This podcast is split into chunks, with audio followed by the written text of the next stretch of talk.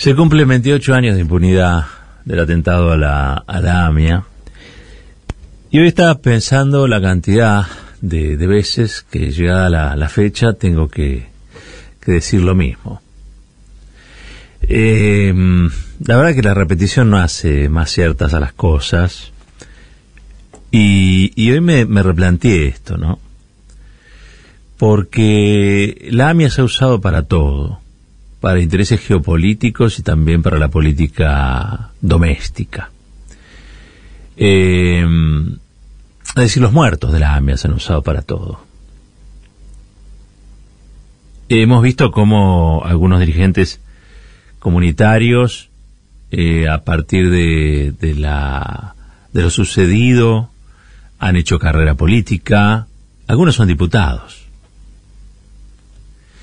También hemos visto como en la cuestión del armado o desarmado de la vida política del país eh, se ha utilizado a AMIA y sus causas judiciales como herramienta del loafer, ¿no? Para detener, mantener en prisión durante mucho tiempo, incluso llamar traidores a la patria a funcionarios kirchneristas. También hemos visto cómo cada 18 de julio se ha convertido ya en un homenaje a los muertos y a las muertas en AMIA, este, sino en una pulseada donde tercian intereses que son eh, de orden global. Y, la verdad es que los muertos están ahí, eh, todavía eh, reclamando justicia. Una justicia que no, no llegó en tiempo y forma, no llega todavía y probablemente no llegue nunca eh, con lo cual todos vivimos una especie de, limbo impune,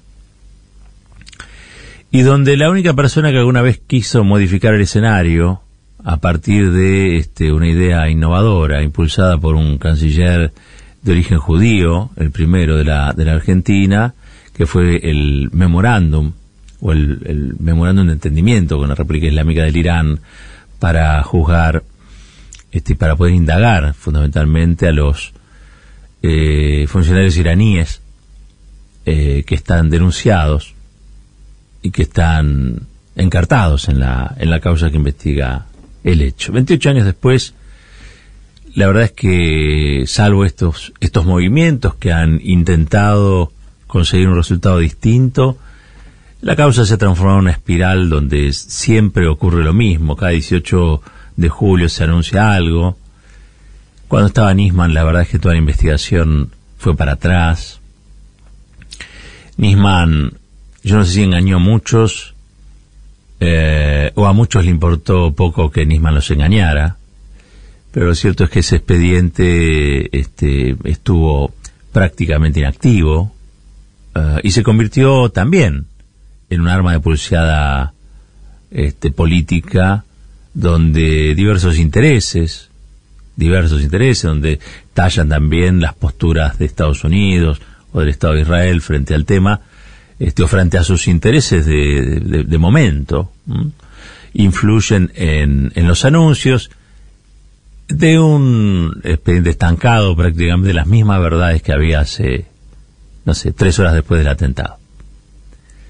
Entre ellas que había un bloque de un motor de una camioneta Traffic que siempre lo digo, ese motor se encontró en la foja 8 del expediente y, es, es la única verdad eh, por nadie cuestionada, por nadie seriamente hablando, cuestionada dentro de la investigación judicial. El resto todo es posible, porque el resto está todo contaminado. Y donde uno tocaba aparecía pus y esa pus supuraba y, y nada, nada que surja de ese expediente puede ser considerado 100% válido. ¿Por Porque precisamente es, mm, es fruto de un árbol envenenado. Esto lo digo ciertamente descorazonado. Me gustaría que mi país, mi poder judicial, este poder judicial que no ha hecho nada por el atentado a la embajada y, ha hecho poco o casi nada también por el atentado eh, a, a, la AMIA, me gustaría que fuera de otro modo, me gustaría que hubieran encontrado resultados pero lo único que ha conseguido es espacio para que algunos dirigentes, por ejemplo Waldo Wolf, sea diputado de la Nación. se llenan la boca hablando de la AMIA y de la, y de la y lo único que quieren es la dieta de diputado. Eh, Waldo Wolf además es un, es un personaje que ha utilizado su faceta pública para tratar de vincular al peronismo, al kirchnerismo, con el nazismo. Esto que estoy diciendo no es, no es novedad, pueden ir a buscarlo a Google. Este, cosa que me parece sumamente desgraciada, además de ser antojadiza y una falsificación de la historia. La Argentina de, de Perón no fue solo el primer país que reconoció al Estado de, Israel, sino que en la, en, la, en, la, Argentina peronista, que tanto es asociada este, al, al nazismo, eh, no hubo ningún tipo de reparo para que eh, judíos y judías que huían de la, del holocausto, de la, de la Shoah, en, un escenario de posguerra donde muchos países no sabían qué hacer con, con, los integrantes de la comunidad judía, bueno, aquí no hubo reparos para que pudieran este, radicarse. ¿Y por qué digo esto?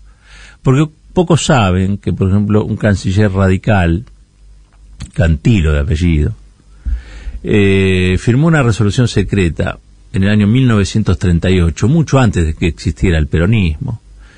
Eh, en el mismo año en que la Argentina se hizo un acto en el Luna Park que reunió casi a 20.000 eh, nazis locales, sí, sí, nazis locales, eh, que apoyaban a la Alemania del nacionalsocialismo en la anexión de Austria, por ejemplo, entre los que estaba, por ejemplo, Fresco, Manuel Fresco, que era el gobernador de la provincia de Buenos Aires, nada más y nada menos estuvo en el acto de los nazis, con su ministro de gobierno, el señor Roberto Noble, fundador del grupo Clarín, no sé si les suena, estuvieron allí en el en una par celebrando este la, anexión de Austria, les decía, viviendo, vivando a, Hitler, y el peronismo todavía no existía.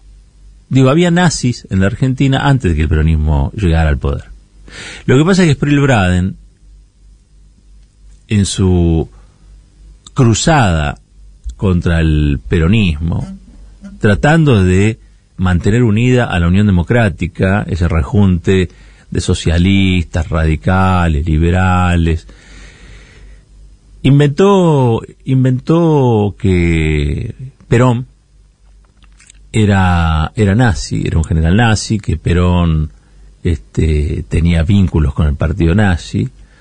Desgraciadamente esa, esa falacia, esa mentira, ha quedado muy instalada, sobre todo en sectores de la cultura o sectores intelectuales que dan por cierto esto, ¿no? Es una, es una mitología falsificada, pero bueno, como toda mitología, este, tiene fuerza de verdad o, aparenta tener fuerza de, ver, de verdad. Y miren lo que son las cosas, porque Perón derrotó a, a, Braden, a Spril Braden, que era el embajador de los Estados Unidos aquí en la Argentina. Pero en el tiempo, en el tiempo, esta maldad de Braden y del Departamento de Estado quedó instalada como verdad plena o como verdad media. Eso es lo que le permite a Waldo Wolf hoy, desde nada más y nada menos que el Parlamento, decir que el peronismo es nazi o que tuvo vínculos con el nazismo. Mire, si es por eso el radicalismo tuvo más vínculos con el nazismo. Le decía, resolución secreta que firmó el canciller Cantilo, año 1938, cuando faltaban este, unos meses para la Kristallnacht, la noche de los cristales largos, donde Hitler ordena la este, destrucción, de locales judíos, de instituciones judías, em, y también la persecución y el asesinato de personas judías, eh, esta resolución secreta, ¿saben qué hacía? Impedía que la Argentina le pudiera dar visado a judíos que huían de Hitler para que pudieran radicarse acá. Eso no lo hizo Perón, lo hizo Cantino, un radical. Está bien, alguien me va a decir un radical antipersonalista. Voy a tratar de ser muy breve en esto. Los radicales antipersonalistas eran radicales que reivindicaban a Alem pero no a Irigoyen. Eran de derecha, como son los radicales de ahora. Porque que yo sepa, el presidente del radicalismo no es Leopoldo Moró. El presidente del radicalismo es Gerardo Morales, el hombre que hizo inteligencia y espionaje, se infiltró en las organizaciones sociales para hacer una redada, ¿sí? contra dirigentes y militantes sociales en la provincia de Jujuy, mientras mantiene presa injustamente, de modo arbitrario, a Milagro Sala. Ese es el presidente del radicalismo. Es lo más parecido a Cantilo, es lo más parecido a Ortiz, es lo más parecido a la concordancia. ¿Saben lo que fue la concordancia? Una alianza. Pero no como la alianza de López Murphy, este, Patricia Burri, Chacho Álvarez y, y Fernando de la Rúa. No, no, no. La concordancia fue una alianza que se dio en la década del 30 entre el Partido Socialista Independiente, el Partido Demócrata Nacional y la UCRA. UCRA quiere decir Unión Cívica Radical de los radicales antipersonalistas. Esa concordancia es el partido del fraude. Es el partido del fraude en la década infame. El fraude patriótico. Un oxímoron, ¿no?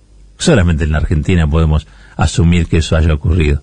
Un fraude que se hacía por, por patriotismo, para que la patria le vaya mejor.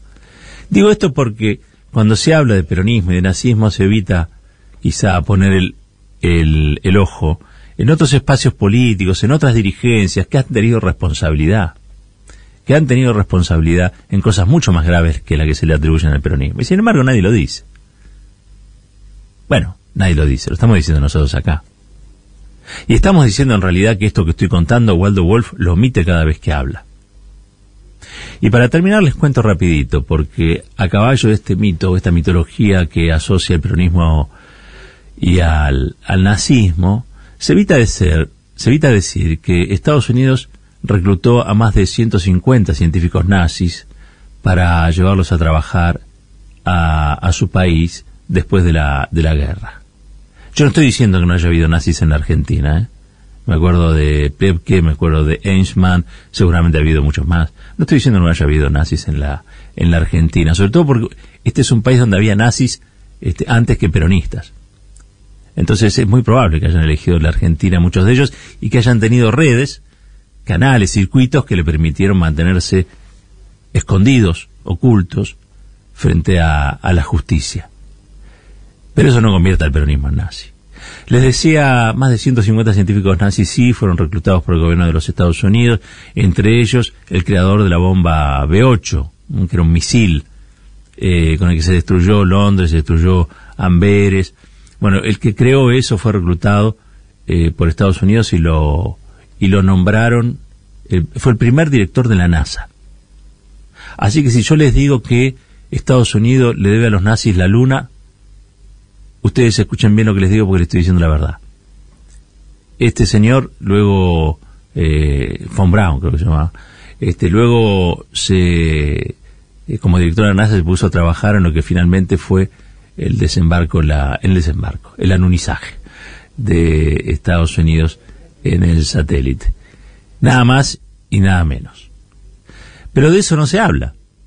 O quién sabe que la NASA y sus desarrollos tienen una base en un genocida, ¿eh? afiliado al partido nazi, miembro del SS, este, un tipo que cuando terminó la guerra dijo, bueno, pero ahora quiero trabajar para los que ganaron, porque los que perdieron ya perdieron. ¿Alguien lo sabe? ¿Alguien destaca estas cosas? Todo esto que estoy contando sí está eh, relatado, por ejemplo, en la BBC, en materiales de la BBC, en, la, en materiales de la televisión alemana, en materiales de la agencia alemana de noticias. Esto forma parte del conocimiento a escala global, pero no llega acá. No llega acá. O no llega tanto. Quizá, entre otras cuestiones, porque los que se tendrían que este, encargar de hacer un aporte a la verdad y al equilibrio y a sostener la robustez de las instituciones, se dedican a perseguir a sus adversarios políticos tildando nada más y nada menos que de nazis. No debe haber cosa más horrible de la que te acusen. Y hay gente que hizo carrera política usando a los muertos de la AMIA y de la DAIA. Cosa que me parece detestable. Y esto es opinión. A mí me parece una bajeza. Y sin embargo nadie lo cuestiona. Y sin embargo, en este país los únicos que fueron presos por el tema AMIA están todos en libertad. Por el contrario, se han cometido terribles injusticias. Incluso se han cometido injusticias con delincuentes, tipo que eran delincuentes, pero que frente al Estado y frente, frente al Estado actuando como delincuente no hay nada. Dobladores de autos, policías bonaerenses. ¿Y qué decir del tramo final de esta causa que fue utilizada por el extinto Bonadío, nada más y nada menos para dejarle servida en bandeja la posibilidad a la derecha argentina de tener secuestrado en prisión a un sector del peronismo como el kirchnerismo, entre ellos a Carlos Zanini, entre ellos a Luis Delía, entre tenerlos presos para dejarle servido de bandeja a Mauricio Macri, el armado de un sistema político que excluyera al peronismo, como siempre han pretendido y como siempre han querido. Es una utopía eh, ignorante y maldita, pero que ha de algún modo y hasta el presente, durante décadas en la Argentina, ordenado el sistema político de manera amorfa y peligrosa. Convendría que recapacitaran algunos dirigentes, algunos diputados, algunos los mencioné, alrededor de este 18 de julio, donde se ha usado los muertos de la AMIA para casi todo, muertos que están impunes. Los criminales que pusieron la bomba en la AMIA, como los criminales que pusieron la bomba en la Embajada de Israel, caminan por las calles. Están junto a nosotros, están junto a nosotras. Nada pudo hacer este, el Estado argentino salvo las decisiones que tomó, y siempre yo lo rescato, Cristina Fernández de Kirchner, que son las únicas que han hecho avanzar hacia algún lugar este expediente. Todos los demás han hecho su agosto. Algunos se han hecho diputados, otros hicieron severos críticos, la han usado para cuestiones geopolíticas, embajadas extranjeras operando en el país, para eso han usado los muertos de la AMIA. 28 años después sigue la impunidad, pero también sigue nuestra memoria.